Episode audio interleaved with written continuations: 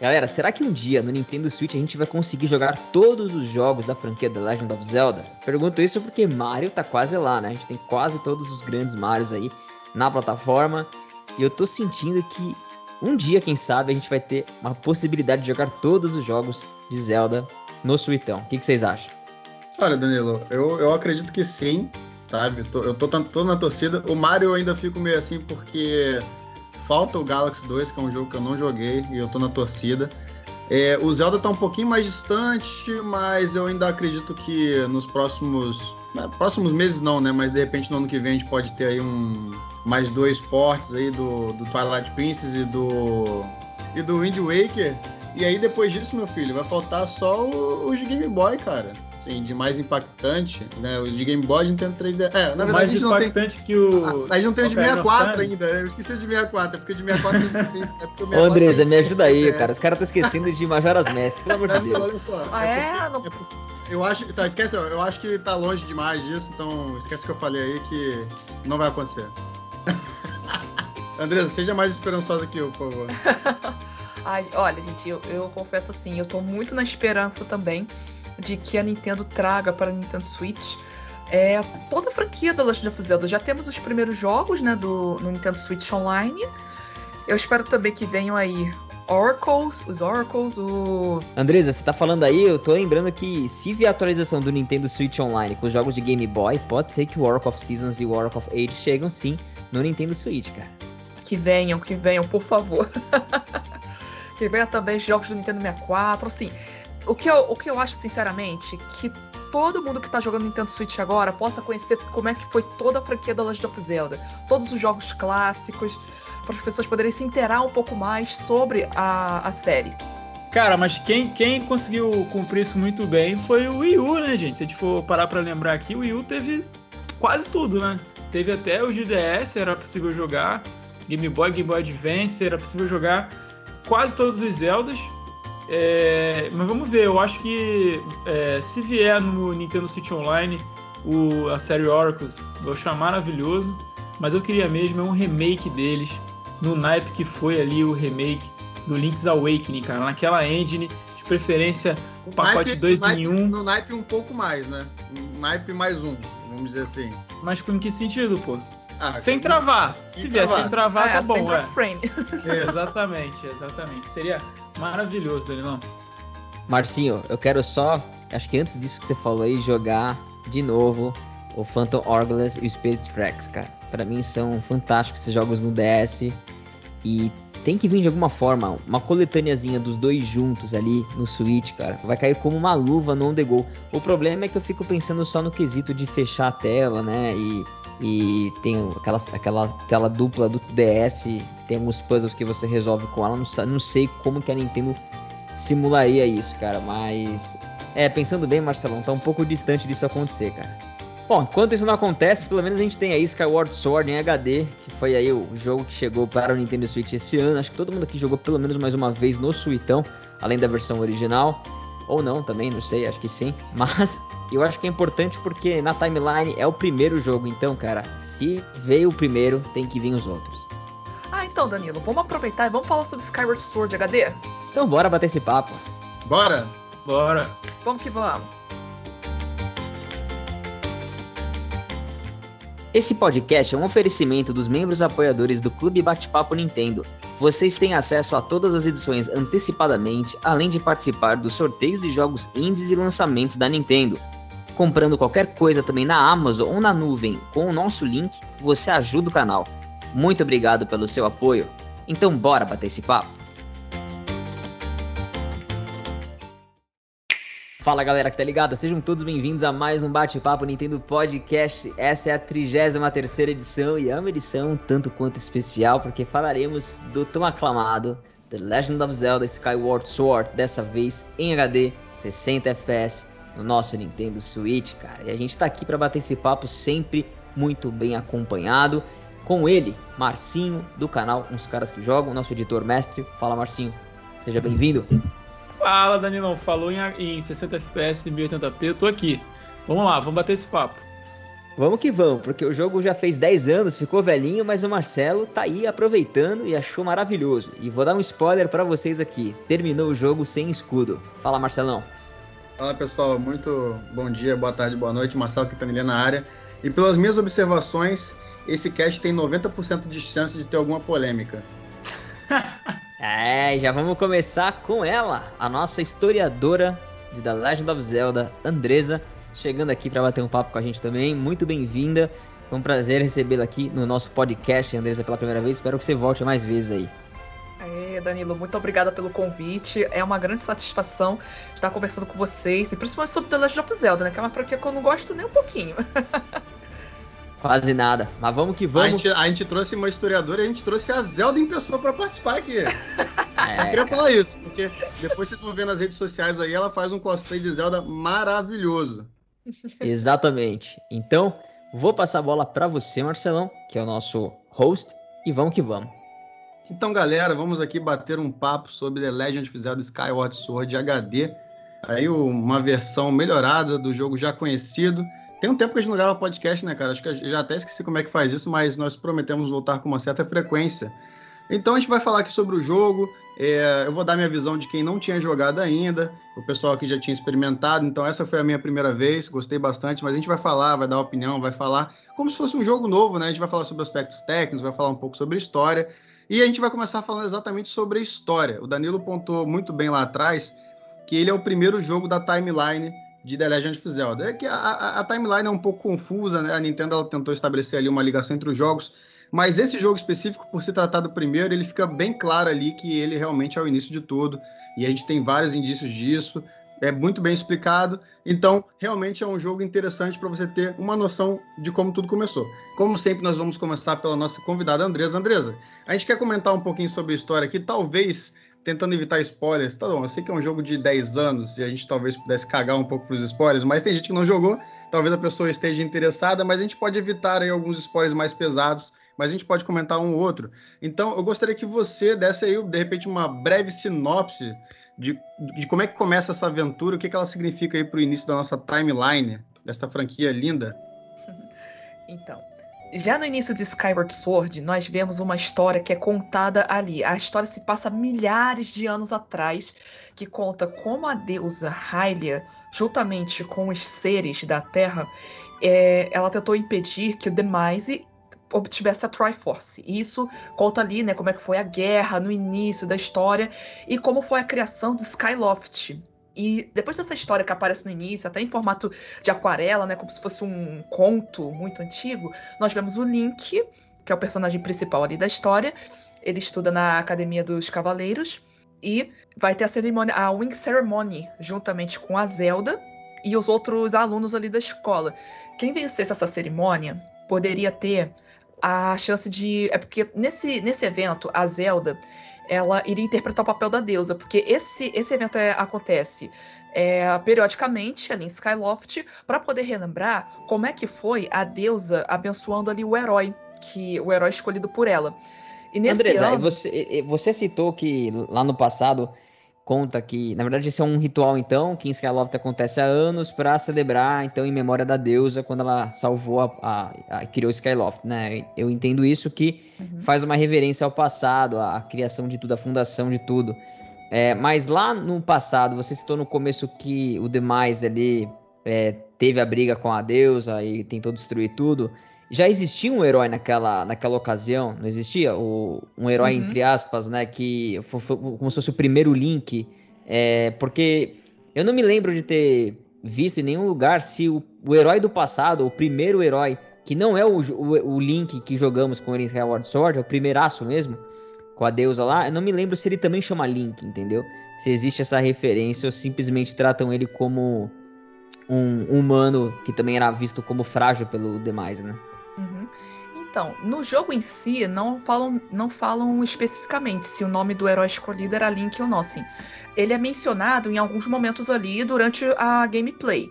Mas, no mangá de Skyward Sword, que foi escrito por Akira Himekawa e que está dentro do livro Hyrule Storia, eles, elas mostram que o primeiro herói também se chama Link e Ele, inclusive, ele foi um, ele foi um herói que ele, ele estava ali na Terra de Hylia, só que ele já alertava há muito tempo para todos os para todos os habitantes ali da Terra, para os cavaleiros, para o Lorde Dagianis, que havia um perigo prestes a acontecer. Só que ninguém dava muita atenção para ele, assim, ninguém estava dando muita atenção para esse alerta dele. Inclusive, ele acabou sendo preso por causa disso. Ele ficou preso durante três anos porque as pessoas achavam, porque o Lord Dagianis estava achando que o Link estava é, sendo alarmista, estava falando uma informação falsa e tudo.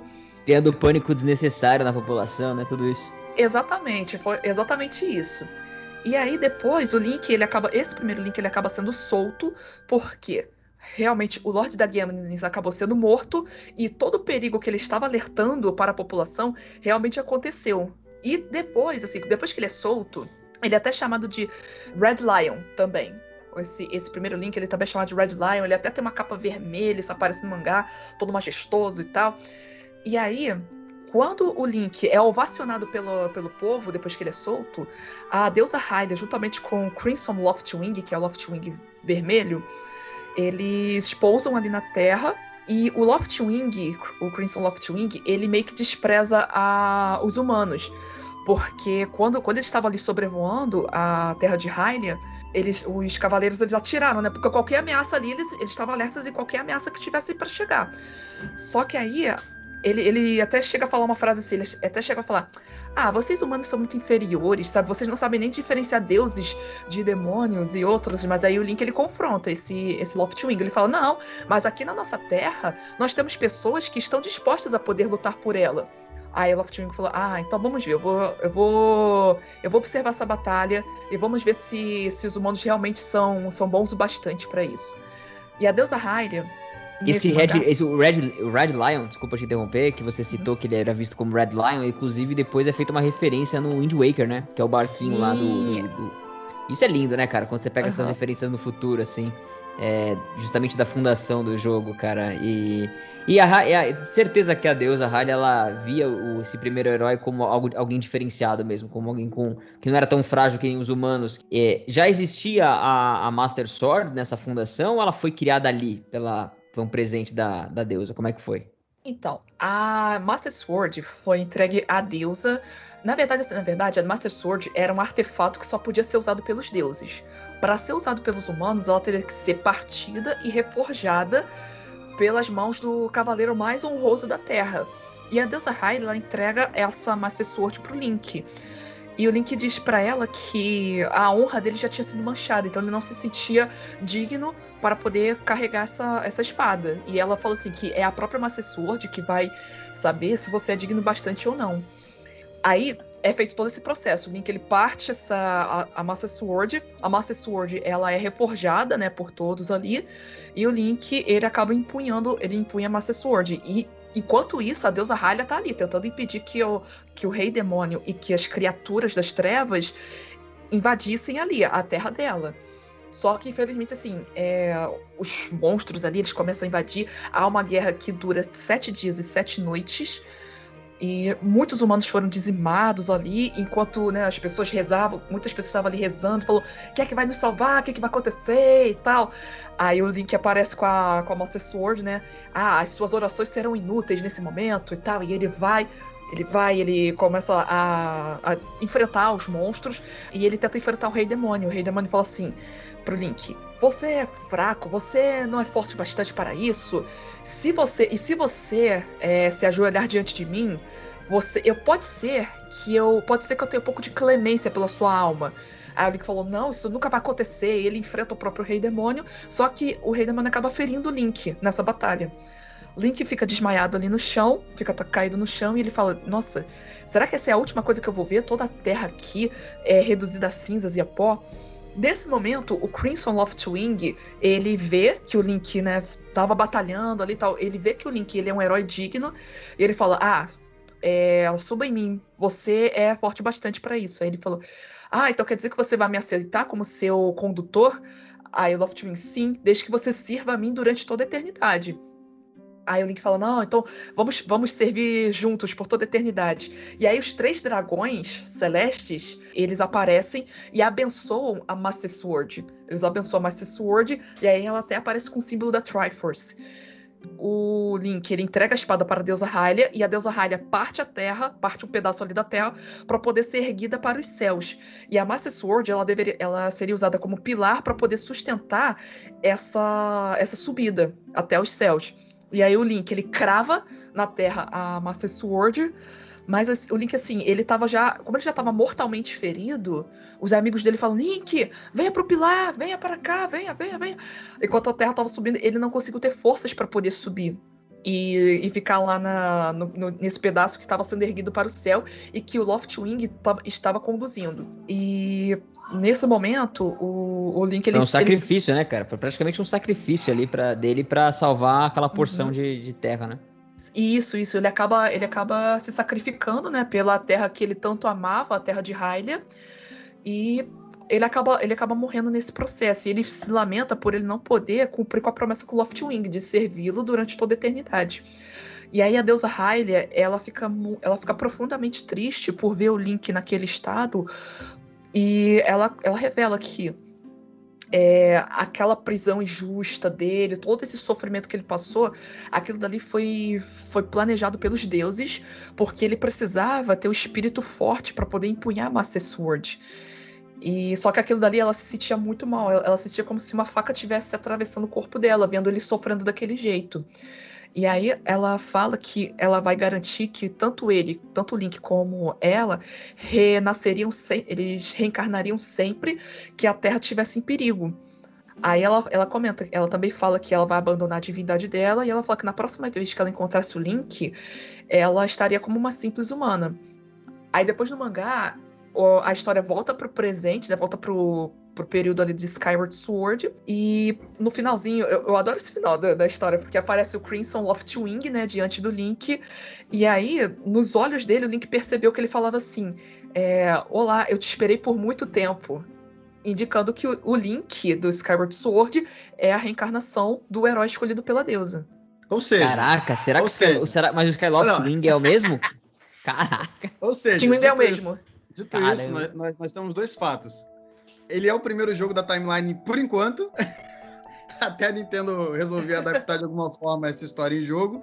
E a, o segundo fato é que uma mídia em que, o, em que o Link tem diálogos me tira completamente da imersão. Tipo esse mangá aí. Eu não consigo imaginar. a gente falando. Pois é, exatamente. E o Link é muito tagarela nos mangás. O que ele não fala nos jogos, ele fala pra caramba. Fica acumulado, né? Fica acumulado. Fica Exatamente, fica tudo acumulado ali pra poder falar. É, mas, mas eu acho que nesse sentido é, é interessante é, por dois motivos, né? Primeiro, para poder dar o, o, background de tudo. Realmente era uma história que estava contada ali por meio de aquarela, era bem curtinho.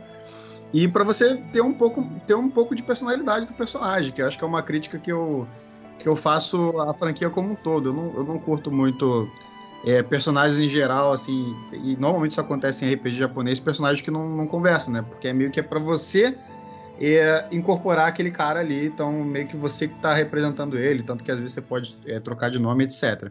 Bom, então esse, esse background que foi excelente. É, você estava falando sobre é, o evento, em que ia ser uma, uma espécie ali de, de teatro, em que a, a, a Zelda ela ia representar. A gente não pode nem chamar ela de Princesa Zelda, né? Porque ela não era princesa, ela era filha do é. prefeito. Que é quase a mesma coisa que princesa ali, né? Mas é, é, é assim, em resumo, ele, ele tava treinando ainda para ser um cavaleiro, acontece ali um, um, incidente em que ela acaba sendo sugada por um furacão. E o que eu acho bem. E ela cai na, na, na superfície, né? Porque Skyloft, na verdade, é uma ilha que voa.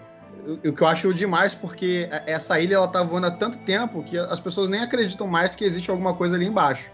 Uhum. E aí é, a história começa realmente com um Link partindo para poder é, ir atrás da Zelda e, e, essas coisas relacionadas ao passado acabam se desenrolando ali do, ao, ao, longo da história. O Márcio, ele, ele fica meio furioso com essa, essa brincadeira da Nintendo de tentar. Apesar de que o Márcio tem os livros, tá? Mas ele fica meio bolado com essa coisa da Nintendo tentar é, juntar a timeline, etc e tal. É, meio que foi uma, uma, uma coisa que acabou sendo é, depois dos fãs pedirem muito, né, Marcinho? É, cara, eu lembro que na época, antes de oficializarem, né, é, sempre rolou muita teoria. O Danilo também é dessa época, a Andresa também deve ser, de, dos fóruns lá, a galera teorizando. Eu nunca liguei, mas eu sei que a galera, a galera curte. É, mas é porque eu realmente eu fico feliz só tendo cada jogo como uma iteração lá. Para mim, eu, eu, eu, me dou como satisfeito. Eu acho que isso é, dá mais liberdade para a Nintendo trabalhar e poder fazer a, a história que ela quiser. Se ela quiser fazer um Zelda sci-fi algum dia, Cyberpunk ela pode fazer, tanto Mas faz. é só meter um multiverso ali que tá tudo certo. pois é, cara, eu não, eu, não, eu não ligo desse negócio de ficar conectando, fazendo timeline. Daqui a pouco a galera tá fazendo timeline de Mario, timeline de, sei lá, de WarioWare, vai ter timeline de tudo, gente. Já fizeram, já. Tá. Já fizeram, pois é. Eu, não, eu, não, eu, eu, genuinamente eu não, eu não ligo muito. Não, tudo bem, mas, é. mas, mas fale, mas, mas, pelo menos dê seu parecer aí sobre a história do jogo em questão. Cara, eu acho que, assim, é, como eu falei, eu não sou muito pegado ao lore, mas é, é o primeiro Zelda. Eu acho que ele, ele tem. Não, não, não, é o primeiro Zelda, mas ele é o Zelda que mais tem é, é aquela pegada meio emocional. Eu acho que foi o, o primeiro Zelda que eu senti realmente é, um vínculo com o personagem que ia além ali. Então, é, até a Faia, que é o personagem mais sem graça do jogo, digamos assim, na minha opinião, no final, você tem uma cena ali que você chega a, a se emocionar. Então, é, os, outros, os outros Zelda, os personagens sempre foram super carismáticos.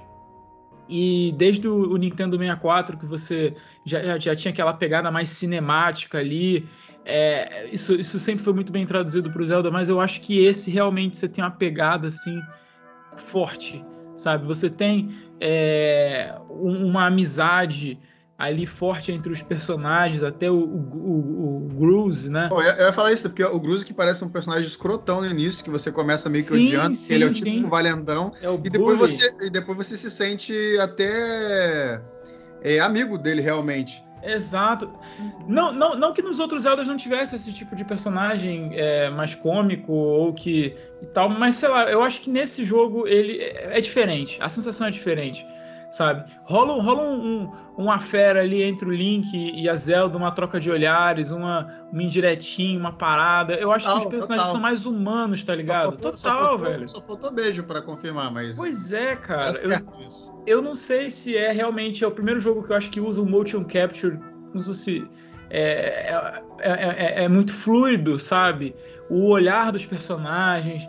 Eu acho que é isso. É o Zelda que, que, que mais trata com carinho a sua história, seus personagens, as relações.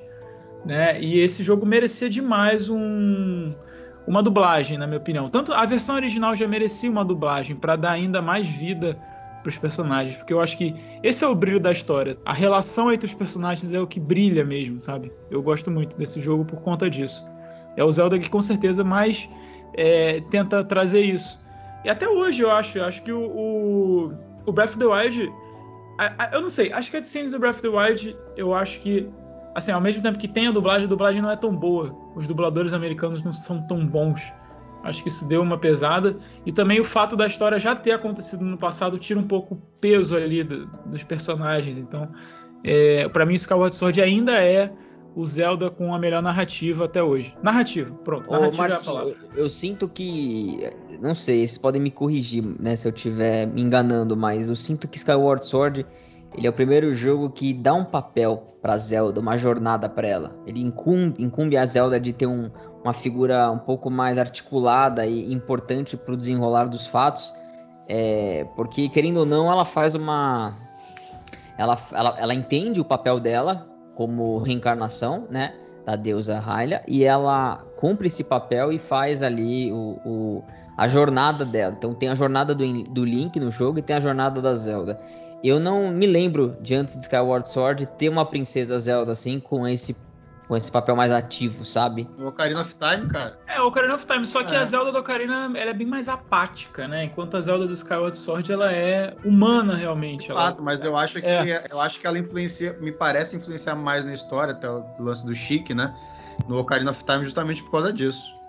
Mas no Ocarina of Time é diferente, cara, porque assim, ela. Ele, primeiro que eles se conhecem criança, aí a, a Impa meio que salva ela, né? Do castelo. E depois você só vai reencontrar ela em forma de Chicar. Mas o Chica, ele, ele meio que. Não é, não é a princesa, sabe? Meio que identidade princesa. Tudo bem, eu entendi o que vocês querem dizer. Acho que pode, pode, pode, pode considerar que seja uma reencarnação com papel. É que você não vê o feito do Chica ali é, acontecendo naquele mesmo. Tipo, como se ele tivesse incumbido de alguma coisa. Ele meio que é só uma, uma figura misteriosa que tá te ajudando. Então ele tá ajudando o herói. Ele. Eu não, eu não sei se eu consigo explicar, mas. É como se a Zelda tivesse uma importância grande assim, e ela cumpre o papel dela e fala agora a outra metade tem que fazer o dele, que é o Link, né? No 64 parece que depende mais do Link, sabe, do que dela.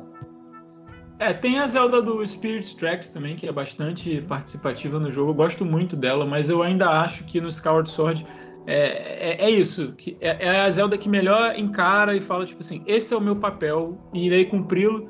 Diferente, por exemplo, da Zelda do Wind Waker, que eu não sei, eu, eu, eu, eu não consigo gostar de ver a, a Tetra como Zelda no Wind Waker. Parece que ela tá tão triste ali quando ela vira Zelda. É diferente é, do, do, do Skyward Sword. Ela realmente abraça ela, a missão penta, ela seria mais sabe? feliz. É, pois é, é, é meio. É estranho. Eu, acho, acho que o Skyward Sword é o que melhor traduz isso, entendi. Entendeu o que quiser. É, Sim, entendi. É, por exemplo, vocês citaram do Ocarina of Time e do The Wind Waker, né? Assim, é perceptível que a Zelda, assim, ela cumpre o papel, ela tem um papel mais ativo ali, mas disfarçada. Ela tem o papel ativo dela ali e tal, mas ela está disfarçada com outras identidades, tanto como Shake como, é, como a Tetra. Em, em Spirit Tracks, ela meio que tem que acompanhar o Link ali, porque ele é o único que consegue ver a Zelda. É, e ali ela tá, ela, como, a, como o corpo dela foi separado da alma, ela, tipo, ela tem um papel super ativo, é bem legal. Aliás, acho que é o único jogo que a gente pode jogar com ela. Pode jogar tanto com ela como com o Link. Sim. E é bem divertido poder jogar com ela ali na Tower of Spirits.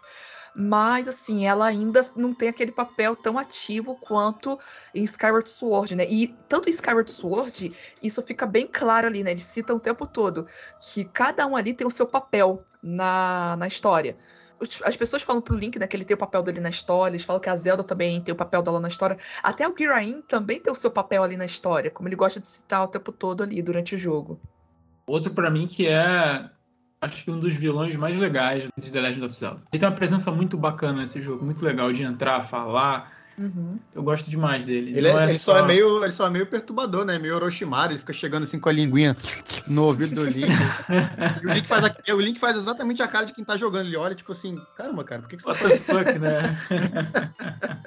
Mas esses vilões são legais, cara. E, assim, e, e com bastante tempo de tela, vamos dizer assim. Aparece aparece bastante. Mas olha só, galera, acho que a gente já, já falou bastante da história, falou, dos, mais, falou mais um pouco também dos personagens, e eu acho que a gente vai voltar a falar sobre isso durante o cast, enquanto a gente cita outros assuntos. Mas a gente pode entrar em alguns aspectos é, mais de jogabilidade, mais de parte técnica, e a gente tem que tocar no assunto muito importante quando for falar sobre jogabilidade, que são duas coisas. Os itens, que eu acho que são maravilhosos, a gente sempre tem alguns diferenciais com relação a outros jogos da série, e falar principalmente sobre o controle de movimento, porque aqui a gente pode traçar um paralelo com o Wii. Eu não joguei a versão de Wii, então essa foi a minha, a minha primeira é, experiência com o Skyward Sword, e eu joguei ela totalmente no controle de movimento. Para dizer que eu não joguei 100% no controle de movimento, eu, to, eu troquei para o controle do analógico, que era uma opção que não tinha no Nintendo Wii, né? Esse jogo ele te dá essa opção até Deixa pra... eu falar, deixa eu adivinhar, por causa do bambu. Por causa do bambu. Ah, todo mundo fez isso.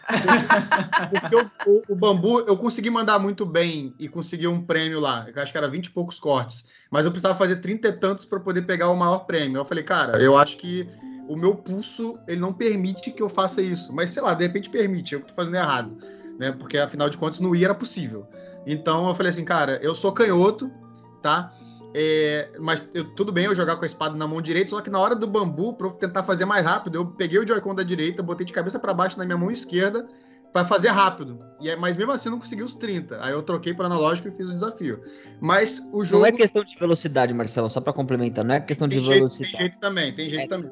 Tem que ser o timing e ser lisinho, assim, corte liso e reto.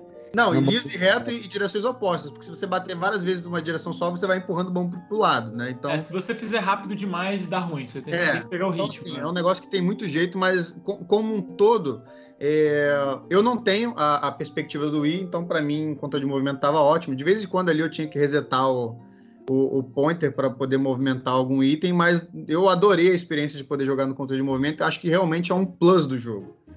É, e assim, itens novos, alguns itens que eu nunca, nunca tinha experimentado, que o, o, que eu achei o máximo foi que eu descobri que é, Skyward Sword inventou o controle de drone muito antes de Watch Dogs. é maravilhoso você poder pilotar o drone, principalmente com controle de movimento. Então, assim, é, eu curti bastante. Então, Marcinho, me fala aí, cara, você que teve a experiência é, do Nintendo Wii, é, você não jogou né, no controle de movimento totalmente, só deu uma testada. Não, não, eu cheguei a jogar umas 10 horas ou 15 horas, assim. No... Joguei boa parte até. Enfim. É... Eu achei que a conversão ficou muito boa. E só que eu ainda prefiro do Wii por um simples motivo. O Wii, toda vez que você aponta o, o controle para a tela, ele meio que dá uma recalibrada. Então ele não perde o referencial, nunca. Né? É, ou melhor, ele perde tipo, uma sessão de jogo, se você perder o referencial, é a cada, sei lá, 15, 20 minutos, você pausa, coloca o emote sobre uma superfície plana, ele recalibra e, e já foi. E no Switch, apesar do, do movimento, digamos, ser mais preciso, você perde aquele centro ali o tempo inteiro. Você tem que ficar apertando o botão Y. Você se mexe no sofá, você perde. Você, é, sei lá, mexe a mão um pouquinho mais rápido, você perde. Então, é, eu achei meio chato ter que ficar é, apertando o Y. Apesar da gente acostumar muito rápido, é uma parada meio contra-intuitiva, né? Se você comparar com simplesmente apontar o controle para a televisão. Então, mas assim, o restante, cara, você que teve a experiência no Switch, é, era basicamente aquilo, e é muito legal. E os itens, eles, eles, eles fazem um uso muito é, criativo é, dos controles de movimento. Então, são poucos itens comparados a, a outros jogos, só que você está o tempo inteiro usando eles de maneiras diferentes. Então, você tem o chicote, você tem o, é, o arco e flecha, você tem o drone, né, que você falou. Você tem a própria espada também, você pode utilizar ela de, de, de várias formas diferentes. Então, é, é, é, muito, é muito bacana isso, cara, porque é um, é um jogo que realmente faz um uso muito bom do controle de movimento. E os itens, é, você, ele, ele pede para você usar aqueles itens o tempo inteiro. Então, digamos que você, sei lá, qual, qual é o, um dos primeiros itens que você pega no, no jogo é, é, o drone, né? E você utiliza ele até a última dungeon. Então é difícil, às vezes tem muito item, às vezes, que na Legend of Zelda, em, em, certos jogos da franquia, que o item fica esquecido. Você pega ele, você usa ele para passar de uma dungeon, matar um chefe e acabou, né? Às vezes até no meio da dungeon você simplesmente esquece que aquele item existe e você não, não usa mais. Sei lá, você pega itens maneiríssimos de Twilight Princess, por exemplo, como é, o Hammer, ou então aquele, aquela, aquelas bolas lá, esqueci o nome da, das bolas. E você usa muito pouco, e são itens super legais, entendeu? Então acho que esse é o maior mérito desse jogo. O drone, Agora, que, inclusive, o drone que inclusive ele evolui durante o jogo, porque no você início só, só movimenta para catar itens. Não, uhum. você tem que. Você, eu tô, ah, eu tô, sim, sim, sim. Tô sim, dizendo sim, a evolução sim. obrigatória de você poder pegar bomba com ele e jogar Isso. tipo um bombardeio. Cara, genial, os caras deram uma renovada no item, né? E além disso que você consegue fazer, de, de soltar as bombas, você ainda pode fazer upgrade. É, e aí, só para complementar, é, como eu já tive a experiência do jogo com o controle de movimento, chegou uma hora que eu tava um pouco cansado e eu resolvi testar jogar no controle tradicional. E para minha surpresa, eu achei que foi bem mais divertido para mim. Foi bem mais divertido, eu achei que a conversão ficou muito boa, contanto que você esqueça que a câmera livre existe. Porque a câmera livre, apertando o botão L para mexer, não funcionou. Aquilo dali não, não adianta, eu não consegui me habituar àquilo. Deveria ser o contrário, deveria ter a câmera o tempo inteiro no analógico e na hora de usar a espada você tem que apertar o L. Então o que, que eu fiz? Eu simplesmente fingi que eu estava jogando qualquer outro Zelda antigo e não simplesmente não mexia a câmera. Eu só, eu só, eu só fazia ajuste na câmera quando eu realmente precisava olhar para alguma coisa ou outra escondida no cenário e tal. E senão eu ficava só ajustando, né? usando o travamento da mira para ajustar. Eu achei que ficou uma, uma adaptação muito boa e vale a pena jogar das duas maneiras.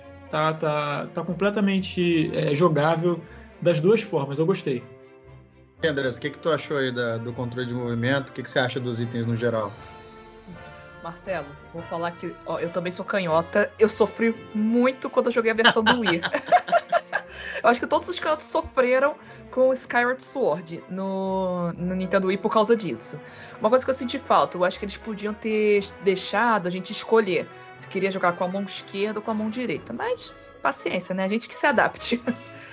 E assim, só que na versão do Switch eu gostei bastante, porque assim, como os Joy-Cons são mais leves, e fica muito mais fácil você fazer um movimento. E como você não tem um fio conectando o Nunchuck com o emote, então para você, você tem uma amplitude maior, né, para você fazer os movimentos e tudo.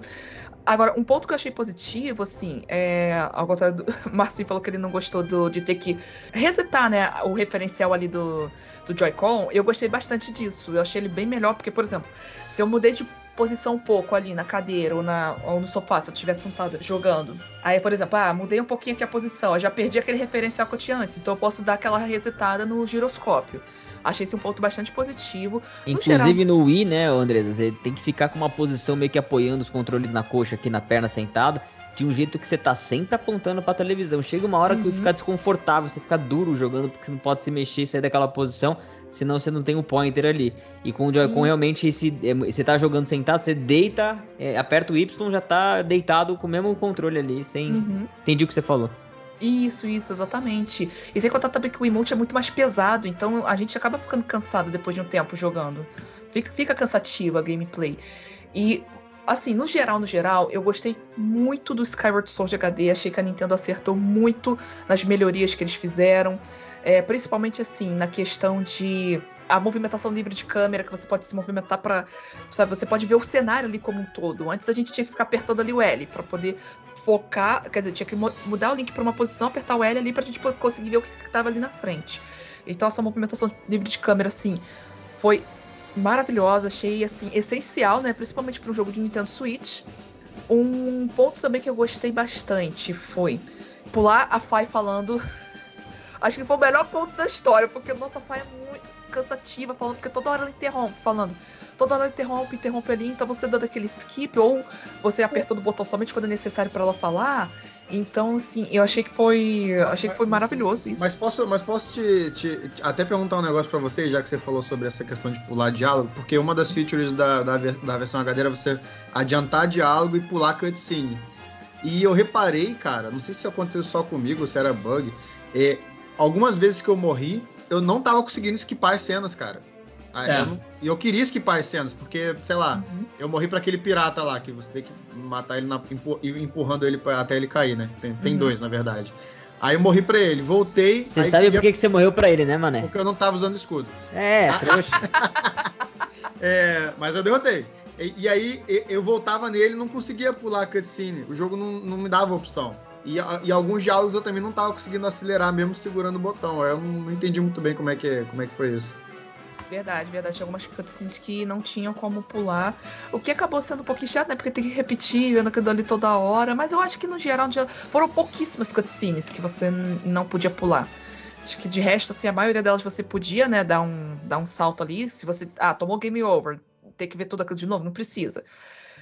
Outro ponto também que eu gostei bastante nesse, nesse jogo, assim, ele tá bem bonito. Muitas pessoas criticam em relação aos gráficos desse jogo. Eu, particularmente, eu acho assim. Eu, eu acho que as pessoas têm que entender que Skyward Sword ele tem uma identidade gráfica ali que é muito específica. Ele é um jogo ali que ele tem um estilo meio aquarelado e tudo. Então, assim, não dá para exigir que esse jogo seja, sei lá, tipo, não dá pra exigir que ele tenha um gráfico parecido ali com o Twilight Princess HD. O Twilight Princess HD, ele é um jogo que ele tende a ser mais realista ali, né? Ele tende a pegar um gráfico um pouco mais realista. Esse jogo não, ele é cel shading, como ele tá contando uma história ali também, ele tem que ser aquarelado, ele tem que ser pincelado. Então, não faz sentido as pessoas criticarem o gráfico dele por causa disso eu fiquei com preconceito com os gráficos do jogo antes do lançamento, como muitas pessoas, esperando o mais. Eu acho que esse foi o, o erro da galera, né? De esperar o mais, né? E, é, ou melhor dizendo, reclamar sem. antes da hora, de repente. E conforme eu fui jogando, eu não sei se eu fui me adaptando ou fui acostumando com aquilo, é, eu achei que os gráficos eles estavam bem legais em HD, assim. Eles ficaram bem. Ficou nítido, sabe? Eu não sei se eles retrabalharam os personagens, porque nas cutscenes que você dá destaque para os personagens, para as fisionomias, né? Para que eles se destacam é, do, mais do que o próprio cenário. Cara, eu entendi ali que realmente parecia que estava sendo um jogo mais trabalhado, assim, ou pelo menos, é, vamos falar assim, atualizado para a realidade do Switch, vamos dizer assim. Então, assim, poderia ter umas texturas melhores no terreno, alguma coisa assim, poderia. Mas eu não acho que foi isso que atrapalhou a minha experiência no jogo, como eu achei que eu ia atrapalhar, porque eu tinha uma memória afetiva ruim quando eu tentei rejogar esse jogo depois de alguns anos no Wii, plugando numa TV já em Full HD, né? Inclusive na época que eu ganhei o Wii, o meu pai tinha comprado uma TV bem grande de plasma, tinha muitas polegadas, então já estourava, né? Já não era aquela TV de tubo que ficava mais é, mais top de jogar o jogo. Então para mim foi muito me agredia já muito a, os gráficos do Wii naquela época por conta da TV que eu joguei. E depois que eu fui tentar jogar nas TVs mais atuais o Wii, foi algo bem bem bem ruim de, de tragar, sabe? Foi um visualmente o jogo é bem fraco para as TVs, não, não dá, cara, não combina, não casa. E aí quando você joga o, o Skyward Sword HD assim no, no Switch, e você vai evoluindo, entendendo e, prestando atenção nos detalhes, você percebe que, cara, se o Wii fosse forte naquela época, tivesse um hardware mais forte naquela época, né? Não fosse focado pro público casual, e, e cara, a galera ia ia ter Skyward Sword assim como um, um primor técnico para a época assim. Eu acho que é, tecnicamente, é, pro gameplay ele é muito bom, ele, a história é muito bem desenvolvida, as animações são legais, mas o que atrapalhou, acho que o Skyward Sword na época do Wii foi o próprio Wii, cara. É, eu, eu vou dizer que eu, eu vou dizer que eu pequei. Eu pequei porque eu tinha um preconceito enorme com esse jogo, não porque as pessoas falam que é ruim, etc e tal, mas já que a gente entrou na parte técnica, é, eu, eu, vou te dizer que o, o, problema das texturas, etc e tal, eu, meio que não estava me importando muito, mas tinha uma coisa que me incomodava muito desde os trailers, que é a, a escolha da aparência dos personagens, cara. Eu olhava pro, pro Link e, e pra Zelda e falava assim, cara, esse nariz deles é muito esquisito, cara. E era um nariz que me incomodava de verdade, sabe? Falava assim, cara, sei lá, parece estranho, não sei te explicar, sabe? Parece que é, é meio bizarro. Mas depois que eu comecei a jogar, cara, eu, eu, eu parece que você vai se acostumando com a aparência dos personagens. E você vê que, que na verdade é legal, é bom, sabe? É, é bonito, de fato. Ah, você vê o Psychonauts, o Psychonauts 2 saindo agora com uma arte de personagem Não. de massinha, com uns bagulho bizarro, né, cara? E você é. vai se e a galera Não, tá é adorando. Maneiro. Psychonauts é maneiro. É, é, é o assim, estilo, é aquela é, parada meio Tim Burton. Meio Tim Burton. Hora, mano. Eu vou te Legal. falar, eu acho, eu acho feio. Parece que eu tô jogando formiguinhas, o, o Psychonauts. Mas, mas esse é assunto, assim, é uma questão muito pessoal, tá? É uma questão muito pessoal. Tem gente, o Márcio, por exemplo, achou legal e tal. Eu acho bizarro, sabe? É, é Formiguinhas. É, parece... que tô jogando formiguinhas, cara, The Game, sei lá. Mas o, o, o nariz do Link das Zelda me incomodava, mas depois eu, eu, eu, eu aceitei, sabe? Eu aceitei bem. É, é o traço da civilização nariz de batata, entendeu? É, pode ser, pode ser. Mas, mas uma coisa técnica desse jogo, Marcinho, que a gente não, não pode deixar de citar e que eu acho maravilhoso é que a trilha sonora, cara. A trilha sonora não tem como, Com não tem como. É. Com certeza. A trilha sonora do jogo é épica e retocável. Acho que realmente não, não tem muito o, o que fazer ali. Né? Para mim, a, o, a pecado da, da parte sonora foi realmente não ter colocado uma dublagem. Enfim, eu espero que. Acho que Zelda um dia ainda vai conseguir acertar nesse quesito não acertou no Breath of the Wild, eu não gostei da, da dublagem americana, acho que a japonesa ficou, ficou um pouquinho melhor de ouvir. E acho que é o que falta para poder dar uma, uma vida. Ah, Porque você não eu... jogou Age of Calamity. Eu não joguei Age of Calamity, de fato. Aí também é demais eu jogar Musou, cara, não rola. Espero que esteja bom. Mas lá estão dublados, estão dublados, tá? Estão dublados, né? Não, espero que a dublagem seja boa. Agora, eu acho assim, tecnicamente falando, o jogo me agradou muito com a questão do, do Skyward Sword que me incomoda é mais o que a Nintendo deixou de fazer do que o que ela entregou. Porque o porte está redondo. Tá? É o jogo de Wii. Né? Uh, só que eu acho que poderia ter sido feito muito mais. O, o, o que está entregue ali é, é, o porte. Né? E aí, para mim, entra a questão do preço. Ok, preço cheio, beleza. Só que eu tenho jogado, sei lá, vários outros jogos, coletâneas, relançamentos que estão saindo aí por um preço às vezes mais barato, ou então, beleza, tá entregando preço cheio, só que tá me entregando muito mais conteúdo. E é isso que me incomoda nesse jogo. Faltou, acho que, conteúdo para justificar o, o, o, preço cheio ali. Então, talvez uma DLC, talvez alguma outra coisa, ou então um retrabalho nos gráficos. E não que eu não tenha gostado do, da parte técnica, sabe? Tá 1080p, o jogo praticamente não tem quedas, tem, tem momentos de quedas assim muito específicos de queda de frame rate. É, quando tem alguma explosão ou outra num, cenário que, que, tem água e tal, então é, é difícil acontecer. A filtragem das texturas está muito bonita, só que eu achei que nesse quesito é, a arte que a Andresa falou mais cedo, a arte deu uma minguada, porque o jogo, o jogo ele foi feito pensando numa televisão de tubo. Como o Danilão falou, se você ligar esse jogo numa televisão de LCD, ele fica meio estranho, fica muito serrilhado. O Wii na televisão de LCD já não fica muito bom. É... Só que se você ligar esse game na televisão de tubo, ele fica fantástico. A baixa resolução, a baixa definição ajuda a, a esse estilo artístico ganhar vida. E tem um problema que acontece com muitos remasters, tá? Não é só com esse remaster.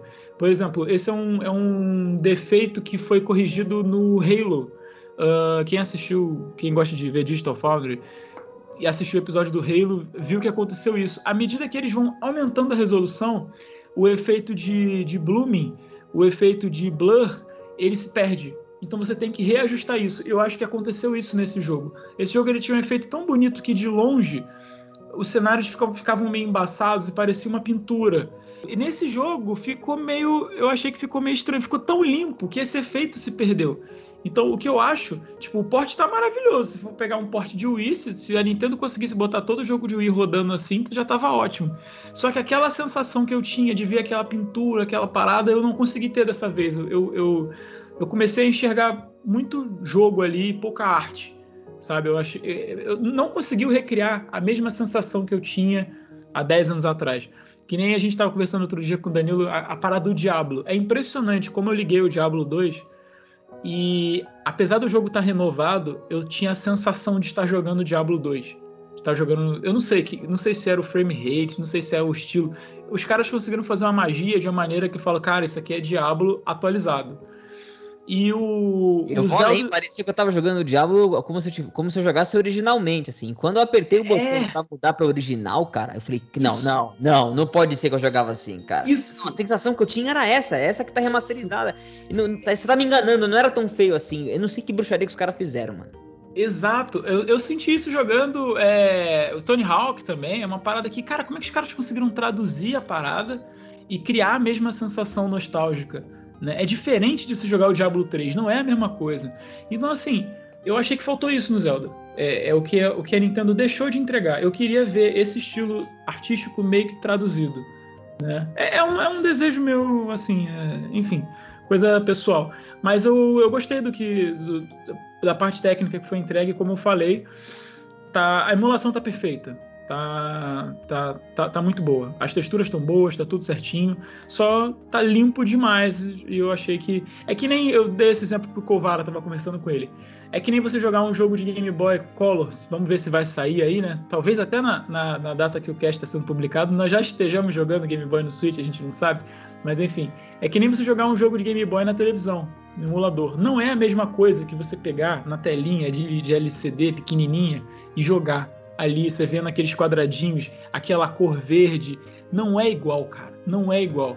É, foi essa, é, essa, essa é a minha, a minha crítica à, à conversão, realmente. É um bom porte, não é uma boa adaptação. É aquilo que o Marcelo do Minicastle fala, né? Até um grande abraço pro Marcelo. Ele fala, cara, você quer comprar o, o videogame retrô, o jogo retrô, porque você quer ter aquela sensação é. que você tinha na época que você jogava, ou você quer jogar o jogo de novo? Porque se você quiser aquela é sensação, isso. se você quiser resgatar aquilo, eu não te lamento dizer, você não nunca dá. mais vai ter isso. Não importa não qual dinheiro você gaste, uhum. qual console você compra, não importa. Você Se nunca mais vai ter aquela, aquela sensação. Quem não entendeu, eu só vou explicar aqui. Eh, vocês falaram muito rápido Diablo 2. Vocês estão falando do Diablo 2 Resurrected.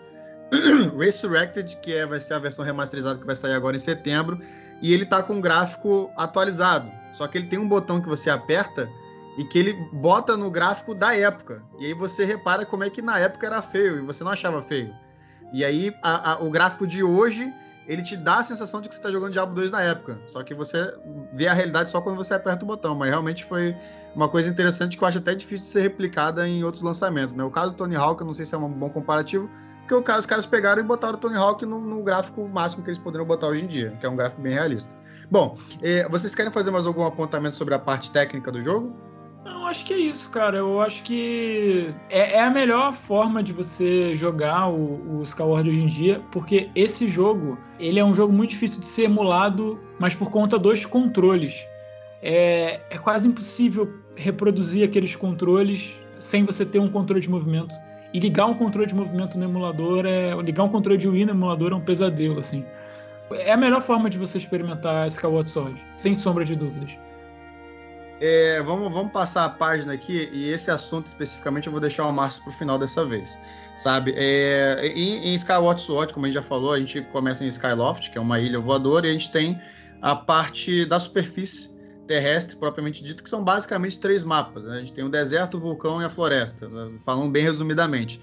E o jogo ele acontece totalmente nesses mapas, só que meio que você vai liberando porções maiores deles e cada mapa desse tem dungeons é o que a gente já está acostumado, né? Em Skyloft a gente consegue voar no Loftwing, né? Que é o, é o passarinho, né? Resumidamente. E que é bem interessante que você também controla o controle de movimento. ele meio que te dá uma sensação de liberdade. Então, assim, eu vou começar dando meu parecer aqui, antes de, antes de passar a palavra ao Danilo.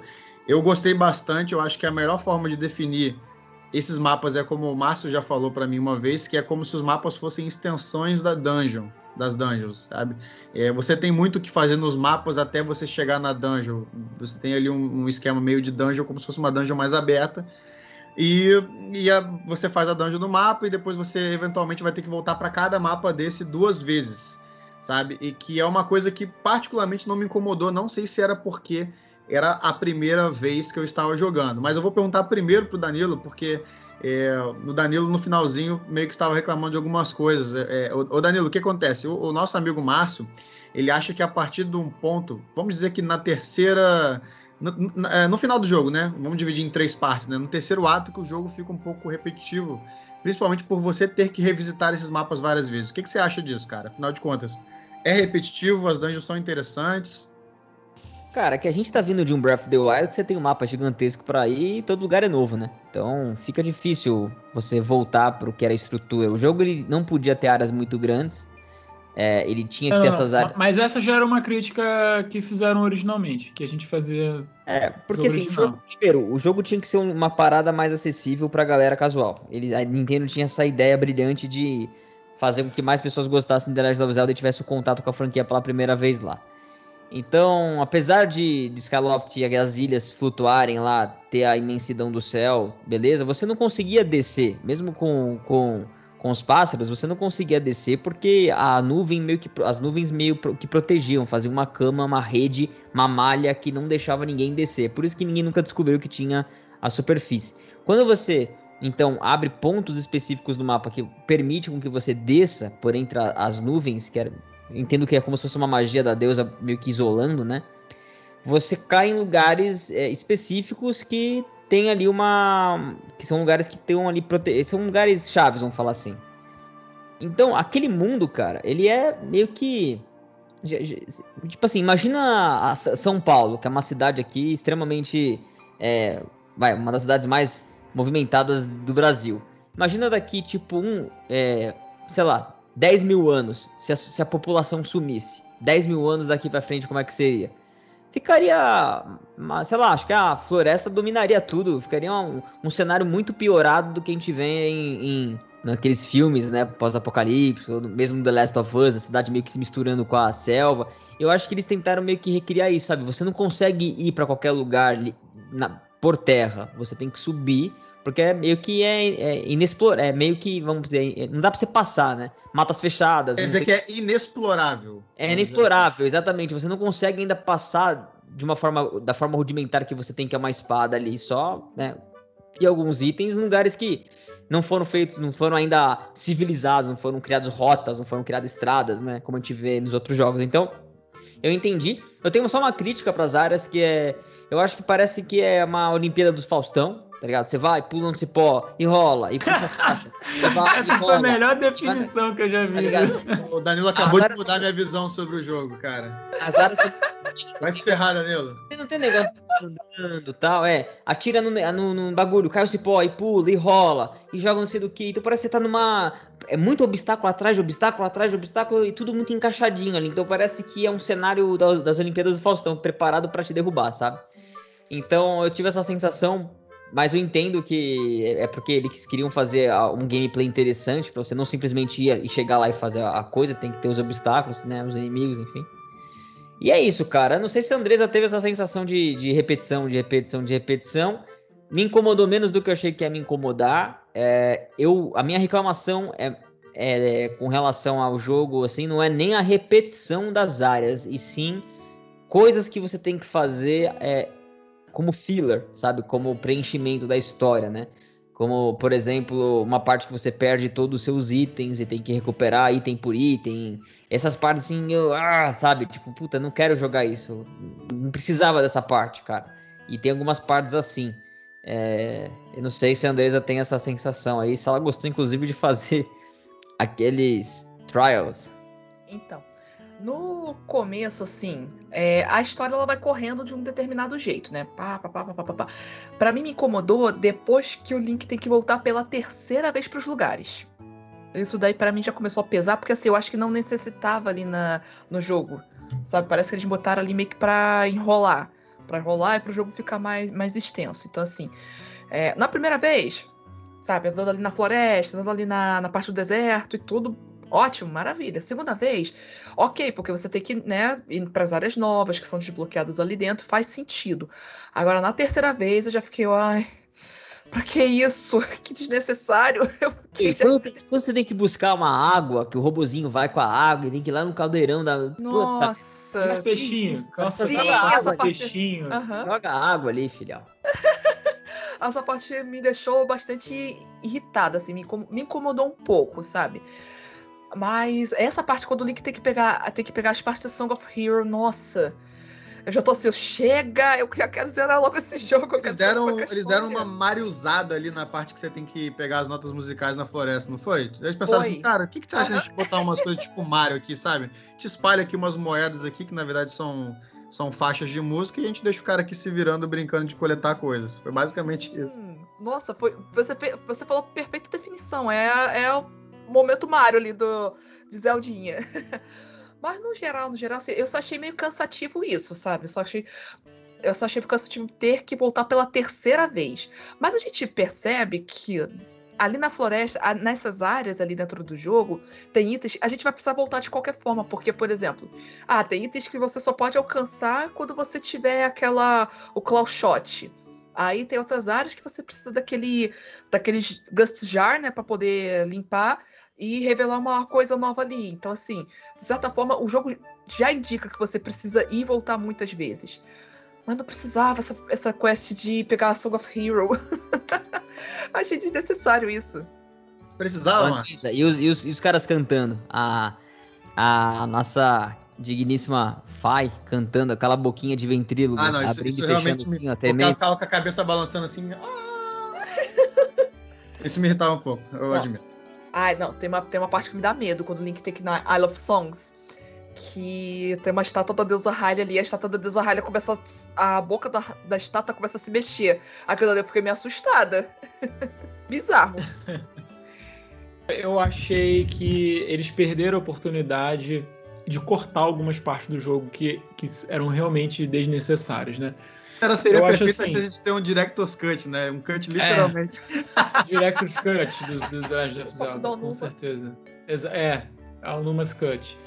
É, eu, eu acho que é exatamente isso.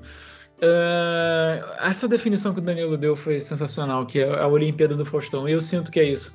Os mapas eles são muito compactados, tá? O que não é ruim, fica com uma cara meio que de labirinto. E eles fizeram um reaproveitamento. Eu acho o seguinte, cara, esse foi um jogo que eles deram muito foco para gameplay e para narrativa. Acabou que a, a, parte do level design eles deram uma enxutada, né? Eles fizeram muita é, reutilização dos mapas. Então, é, eu, achei, eu achei bacana porque quando você passa a primeira vez pelos mapas, eles são bem interessantes. Você vai liberando os, os atalhos, é, é bem interessante. Só que, pois, por exemplo, você tem uma parte que você tem que voltar na primeira dungeon. Aquilo dali eu achei bastante desnecessário. Você tem a parte onde o Link perde os equipamentos e você precisa voltar lá no, no, no, vulcão e pegar todos os equipamentos de novo. Fazer toda a Olimpíada do Faustão toda Você não fale novo. mal da parte do Metal Gear do Zelda Skyward Sword, que essa parte é muito legal. Você não pode falar e, mal dela. Não, então, essa parte, essa parte, ela tem uma parada meio parecida no, no, no, no Twilight Princess. Essa parte eu, eu acho que é até legal. É uma forma ok de você reutilizar só que você não precisa disso, mais o restante é, é muita reutilização, sabe? E a parte do peixinho é desnecessária. Aquela parte do. O, cara, o, o Imprisoned é, é completamente desnecessário. Primeiro que Nossa. aquele chefe saiu do, do Monstro S.A. Aquele bicho é muito estranho. Você tem que estourar o dedo do bicho. Eu nunca entendi o design daquele negócio. E pior que o, demais é um chefe, é um, é um final boss tão legal. Como é que ele era aquele negócio? É, enfim, é, é bizarro. E o problema é que você tem que matar ele três vezes, cara. Pra quê? então, eu não vou falar que é amor e ódio, mas é amor e não tão amor com esse jogo, sabe? Porque às vezes eu falo, cara, pra que, que eu tô tendo que fazer isso de novo? Aquela parte também, no final, que você tem que descer e matar os Bokoblins. O que, que é aquilo? Pra, de quem foi aquela ideia que eu tenho que. Aquilo, aquilo ali parecia Hyrule Warriors, definitivamente. Então eu acho que, que poderiam sim ter enxugado, cara. E a questão do mapa ser compactado, eu acho que foi mais por uma escolha de design. Os caras perderam mais tempo, digamos assim, construindo a narrativa, construindo a jogabilidade, construindo os itens e tal. É, mas, mas, eu acho muito interessante. As dungeons, elas são bem assim. Se a gente for comparar com dungeons de outros jogos, elas são muito bem aproveitadas. Você tem poucos andares nas dungeons. Só tem uma dungeon, eu acho, que, tem, que, é, que é mais é, vertical o resto das dungeons são todas bastante horizontais, só um ou dois andares. Eu achei bacana, porque as dungeons são grandes. Para mim, tem, tem as é, muitas das melhores dungeons é, que tem The Legend of Zelda, inclusive aquela última, cara. Aquela última dungeon eu acho muito boa, que é quando você tem. É, que você vai reordenando as salas. Aquela, aquela caverna ali é sensacional, cara. Você tem vários pequenos biomas ali. É... É, é... é, ela, é, ela é sensacional, mas ela me causou uma raiva num dado momento. Porque, assim, vocês reclamaram da Fai, eu não reclamei dela em nenhum momento, mas eu vou usar agora para reclamar. Eu reclamei dela cantando, na verdade. Mas eu vou reclamar porque ela realmente, às vezes, é, é muito óbvia desnecessariamente. E ela nunca tem 100% de certeza de nada, sabe? É sempre 90% no máximo. Ela, ah, é 70%, mas 70% dela já é certo ela, ela é, você tem né, nesse mapa as marcações do, do, das áreas, das salas onde tem as, as partes da Triforce, né? Ou seja, quando você entra na sala, você sabe que a parte da Triforce está ali dentro. Você tem, você tem certeza disso, sabe? Aí quando você entra, ela sai da espada e fala assim: Olha, tem 90% de chance da Triforce estar tá aqui nessa sala, hein? Dá vontade de você e falar assim: É mesmo? Sabe? oh, really? Esperto é a fly, ué.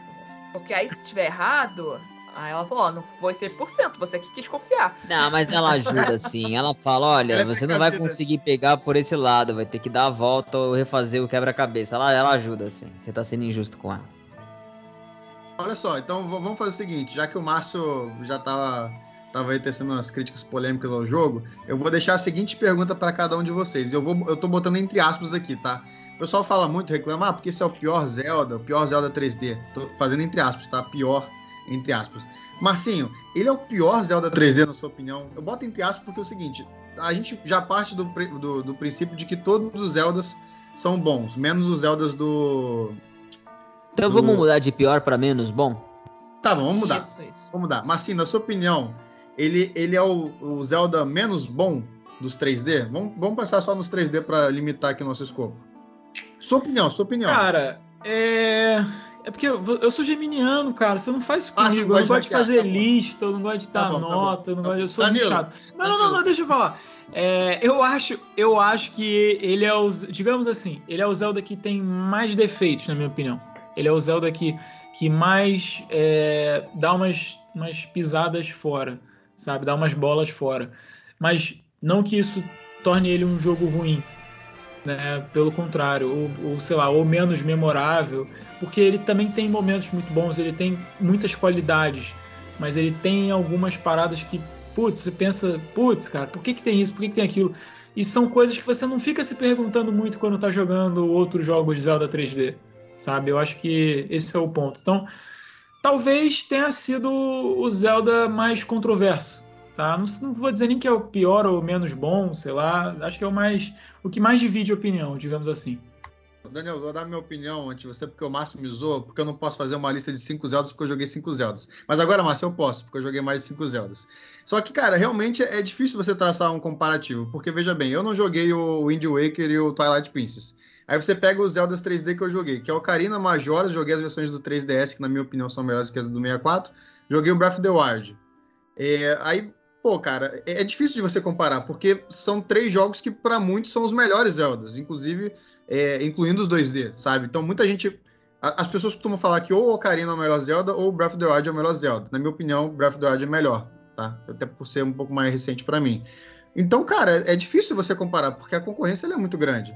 Então, eu, eu, eu não enxergo os defeitos do jogo da mesma forma que vocês, tá? Eu acho que ele me agrada muito mais do que do que do, do que vocês no caso, tá? Eu entendo os defeitos, compreendo, mas eu acho que eu gostei até mais do que eu imaginei. Só que realmente, se eu for comparar com os outros, cara, é difícil, porque a gente tá falando de jogos aí que são praticamente um concurso. O que, que tu acha, Daniel?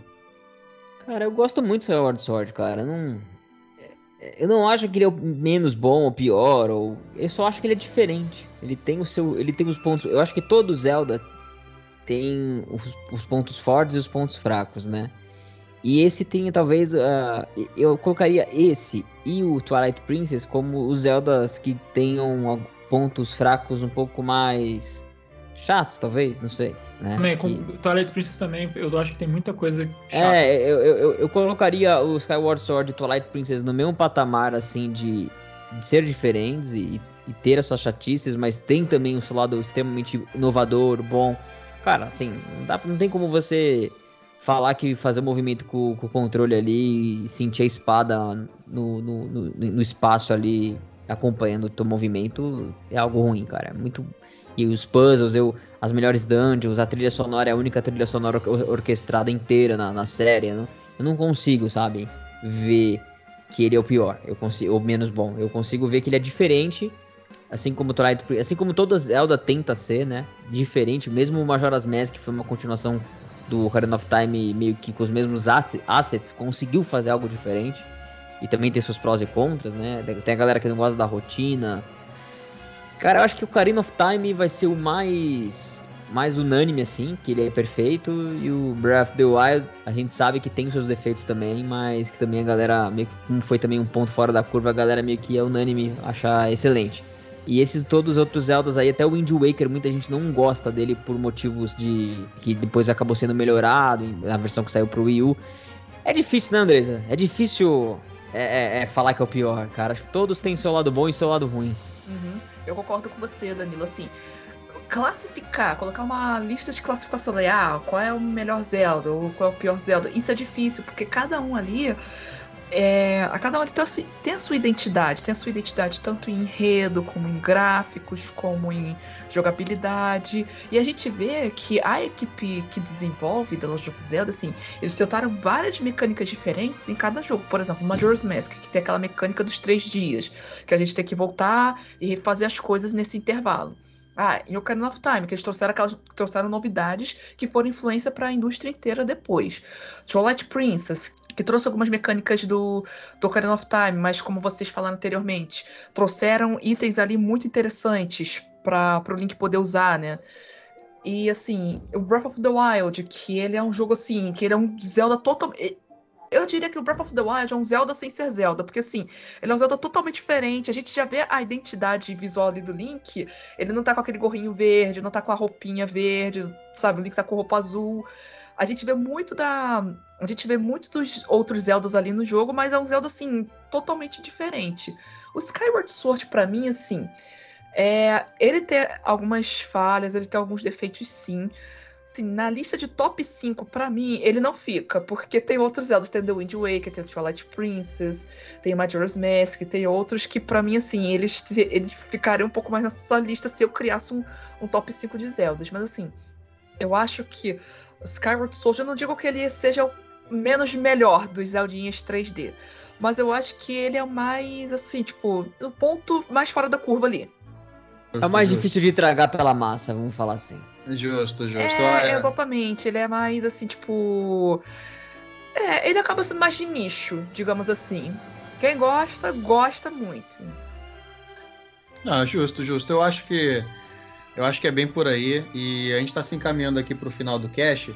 E eu quero que cada um é, dê um resumo aí, né? Como se fosse um, uma finalização de review. É, diga suas conclusões finais sobre o jogo é, se você acha que as pessoas devem experimentar, tá? E vocês têm a visão, vamos dizer assim, parelha, já que vocês jogaram o original. Eu vou começar dando a minha visão, porque eu fui o cara que não jogou o original, essa foi a minha primeira vez. É, eu não vou entrar no mérito do preço, porque eu acho que a gente já discutiu isso muito aqui também no canal gente já discutiu bastante essa questão do preço. Eu vou ignorar o preço dessa vez para dar a minha opinião, tá? Ah, talvez o Márcio não ignore, dele, é, não ignore esse fato para dar a opinião dele, mas eu vou ignorar. É, é, eu comprei, tá? é, é, versão física, então esperei um pouquinho mais para jogar, né? Mais na expectativa, porque agora estou nessa vibe de colecionar os jogos do Zelda.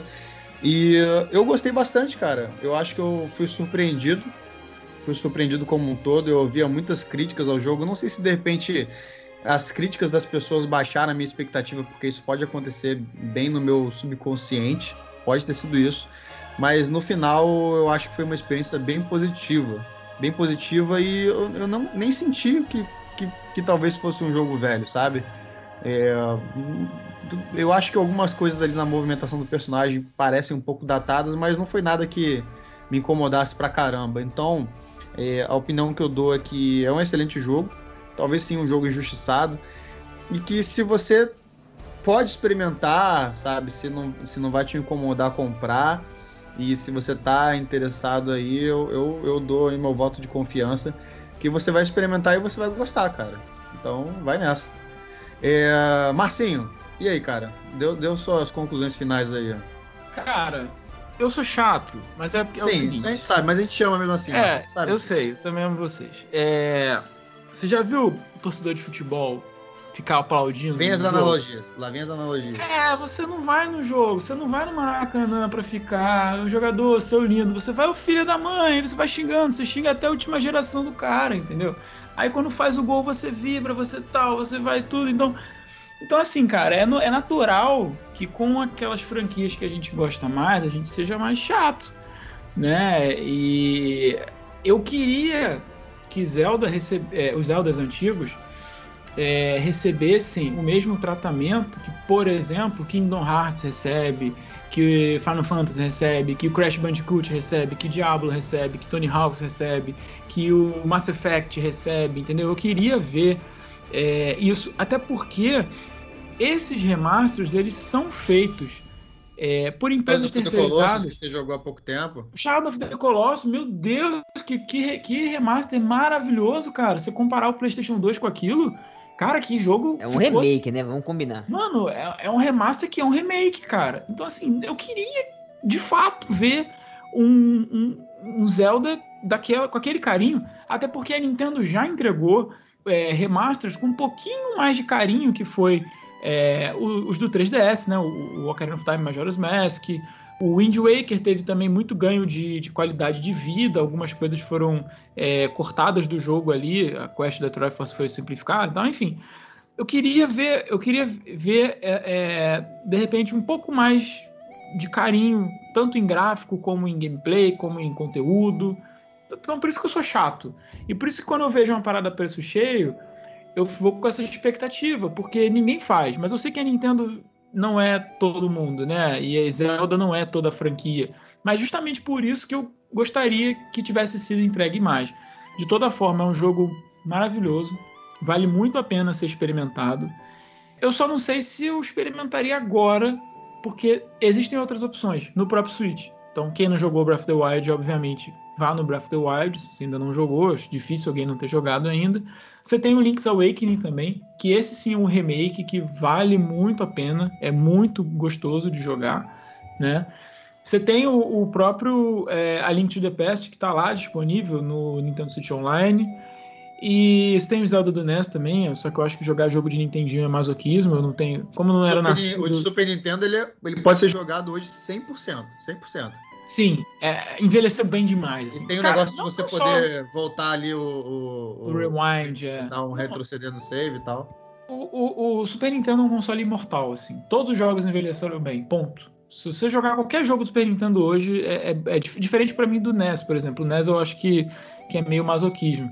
Então, assim, se você realmente você, gosta, você gostou de Zelda, curtiu muito, você já jogou tudo isso que eu já falei que tem no Switch, cara, vai vai que vale a pena. Que com certeza você vai ter um jogo lá com 30 mais horas, né? É um bom jogo. E, e é isso, não é, é, aquilo, é aquilo que a gente já, já falou antes. Ele tem alguns defeitos, mas no final do dia é uma aventura assim memorável, cara. Vamos deixar a Andresa pro final, é, já que ela é a nossa convidada super especial. Danilão, suas considerações finais. Cara, não tem muito mais o que adicionar além de tudo que a gente discutiu aqui. Ah, poder revisitar, que nem eu revisitei Skyward Sword depois de 10 anos, cara, me fez ver como que eu não lembrava de nada do jogo. Foi realmente como se eu estivesse jogando pela primeira vez o jogo de verdade, porque eu tinha alguns flashes, eu tinha alguma. Minha memória é muito boa, assim, cara, por, por muito tempo. Então, eu tinha alguns flashes, eu lembrava de alguma coisa, mas os puzzles eu não lembrava de tudo. As dungeons eu fiquei perdido, não lembrava, não lembrava do chefe final, como derrotava. Perdi pra ele algumas vezes. Não, não lembrava dos bosses nenhum do jogo, nenhum boss eu lembrei. E tem muito boss legal, cara. Tem, tem um dos boss mais memoráveis do jogo e eu esqueci, pra você ter uma noção de como é bom a parada e, e eu tenho uma memória merda. Então, é, é, é cara, é sensacional, assim. Eu, eu realmente tinha eu, alguns momentos que eu jogava, eu vinha aquele flash da nostalgia de caraca, eu lembro de eu na sala jogando esse jogo. A trilha sonora quando eu tocava, eu lembrava do meu irmão pegando o CD da, do jogo original orquestrado que vinha com uma mídia de áudio junto e escutando o trabalho todos os dias e a gente no carro, ele ouvindo aquele, a, a trilha sonora do jogo, então é muito bacana, sabe? Poder viver isso e relembrar dos itens e lembrar como é que as coisas se encaixam muito bem. E quando o Link vai descer numa dungeon, você vê que ele tá sozinho e tá enfrentando o medo de descer num algo desconhecido. Então, tudo isso que o jogo traz, cara, realmente é, reviver tudo isso foi muito, muito especial, cara. Eu fico feliz que as pessoas estejam tendo a oportunidade de viver isso também pela primeira vez, como foi seu caso, Marcelo. Nota 8 para esse jogo se eu fosse dar de 0 a 10. É... E para mim é obrigatório no Nintendo Switch para fãs de The Legend of Zelda. Excelente, excelente. Também, também daria nota 8, mas na, na escala, uns caras que jogam é 4 de 5. Andressa, suas considerações finais sobre Skyward Sword HD. Ah, gente, assim, eu acho que, apesar de todos os defeitos que esse jogo tem, apesar de todas as questões que poderiam ter sido melhoradas na versão que eles trouxeram para o Nintendo Switch, eu acho que, assim, principalmente em relação à história e ao enredo do jogo, eu acho que, assim, a... precisa jogar. É extremamente necessário. Quem jogou Breath of the Wild tem que jogar Skyward Sword para poder conhecer a história.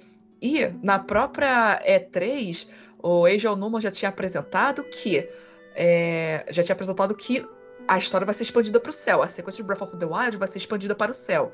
Então, assim, é mais um motivo para quem quiser jogar a sequência de Breath of the Wild, joga em Skyward Sword para conhecer como é que começou toda a lenda, para poder ver como é que é ali o mapa do céu, para ver como é que a história começou ali. E, além disso, joga em Zeldinha, gente. Joga em Zeldinha, assim, tipo, quem é fã de The Legend of Zelda joga esse jogo, mesmo, sabe, mesmo tendo essas questões que a gente mencionou anteriormente, mesmo a história sendo repetitiva ali mais pro final, joga esse jogo. Pra mim, assim, eu colocaria uma nota 9. 9 de 10. Skyward Sword HD. Acho esse jogo sensacional. Achei ótimo que a Nintendo trouxe ele aí. E. Só vai, pessoal. Então é isso, meus amigos. Obrigado a todo mundo que ouviu essa edição até o final aqui. Queria agradecer demais a todos os membros apoiadores do Clube Bate-Papo Nintendo também, que tem apoiado o canal. E aos meus amigos aqui, Marcelo e Marcinho, que se não fossem eles, esse projeto de podcast não acontecia. E a Andresa também, que participou aqui. Então, Andresa, comece por você. Manda um salve pra galera. Onde é que a galera pode te encontrar? Fala do teu trabalho, dos teus projetos. Onde é que você tem jogado Zelda? Ó, primeiramente eu quero muito agradecer ao Danilo, ao Márcio, ao Marcelo pelo convite para participar desse podcast. Adorei falar sobre Skyward Sword HD aqui com vocês, foi bem legal. E pessoal que está ouvindo a gente, para quem quiser conhecer meu trabalho, eu estou lá na Twitch, twitch.tv barra AndresaBplays. Estou sempre fazendo lives lá no canal. Tem meu canal também no YouTube, Andresa Plays, que eu sempre trago uma teoria de Zelda, sempre trago algum, algum assunto relacionado à franquia. E também nas redes sociais. Vocês podem estar em contato comigo aí no Twitter, no Instagram e no TikTok. Andresa Plays também. E muito não obrigada, se esqueçam, Imagina, não se esqueçam que Andresa é com dois Z's, entendeu? Andresa, P de bola, Plays. Aí você sabe escrever Plays, né? E vai que vai. Valeu, Andresa. Obrigado, foi top. Andresa, você sabe que eu também tenho dois L's no nome, Danilo com dois L's. E temos aqui também Marcelo Quintanilha com dois L's, todo mundo com do, dobradinha aqui, cara. Quem não tem dobradinha no nome, né, cara? Só lamento. Aí fica pros fracos aí, né, Marcinho? Mas desculpa. Marcelão, manda aí um salve pra galera. Obrigado mais uma vez por ter rosteado aí como ninguém. E vamos que vamos. Pois é, cara, eu acho que na verdade os dois L's eles atrapalham bastante a nossa vida. As pessoas erram meu nome até hoje. Então, esse foi só um desabafo, mas. Bom, muito legal, cara. Muito, muito, muito legal gravar sobre jogos. Já gravamos sobre Zelda, mas esse acho que é o nosso primeiro cast sobre um jogo específico da franquia. Esperamos fazer mais. Esperamos fazer mais casts. A gente sempre. A gente sempre não, né? Às vezes a gente pede, mas eu vou reforçar esse pedido para vocês deixarem nos comentários aqui do YouTube. Caso você esteja ouvindo em alguma plataforma agregadora, de podcast, vá no YouTube, no vídeo e comente aí alguns possíveis temas que vocês gostariam que a gente fizesse nos próximos podcasts. Andresa, muito obrigado por ter aceitado o convite. Vamos chamar mais vezes aí, com certeza. Danilo e Marcinho, muito obrigado, como sempre. E vocês podem me encontrar junto com o Marcinho e junto com o nosso amigo Mugiguchi lá no YouTube, no canal Uns Caras que Jogam. A gente fala sobre videogame no geral, não só Nintendo, também tem PlayStation, Xbox e às vezes PC. Por favor, deem uma conferida lá. Valeu! Valeu! E Marcinho, nosso editor aqui também, o mestre, que mandou muito bem hoje aqui. Foi o cara que fez o contraponto de muita coisa. Obrigado, Marcinho, mais uma vez. Cara, além do canal Os Caras que Jogam, que você também, eu sei que manda em todo mundo lá, onde é que a galera pode te encontrar? pois é, cara, eu sou sempre a oposição, né? Eu sou sempre do contra. O Geminiano tem, tem disso também. É, e é isso, pessoal. É, já falaram do canal aí. E no Twitter também, Marcinho92. Quem quiser trocar uma ideia lá, de vez em quando tô sempre postando alguma paradinha lá, respondendo a galera. E sempre aqui, é claro, né? No podcast PPN. Valeu, foi um prazer. Andresa, Marcelo, Danilo. É isso aí, gente. Obrigadão, valeu, foi, foi top. Deixa aqui nos comentários quais têm sido as suas experiências aí com The Legend of Zelda, Skyward Sword HD. A gente quer saber. A gente vai se falando também lá no Discord, no Twitter, no Instagram. Todos os links na descrição. A gente se fala no próximo Bate-Papo Nintendo. Valeu! Valeu! Valeu! Valeu!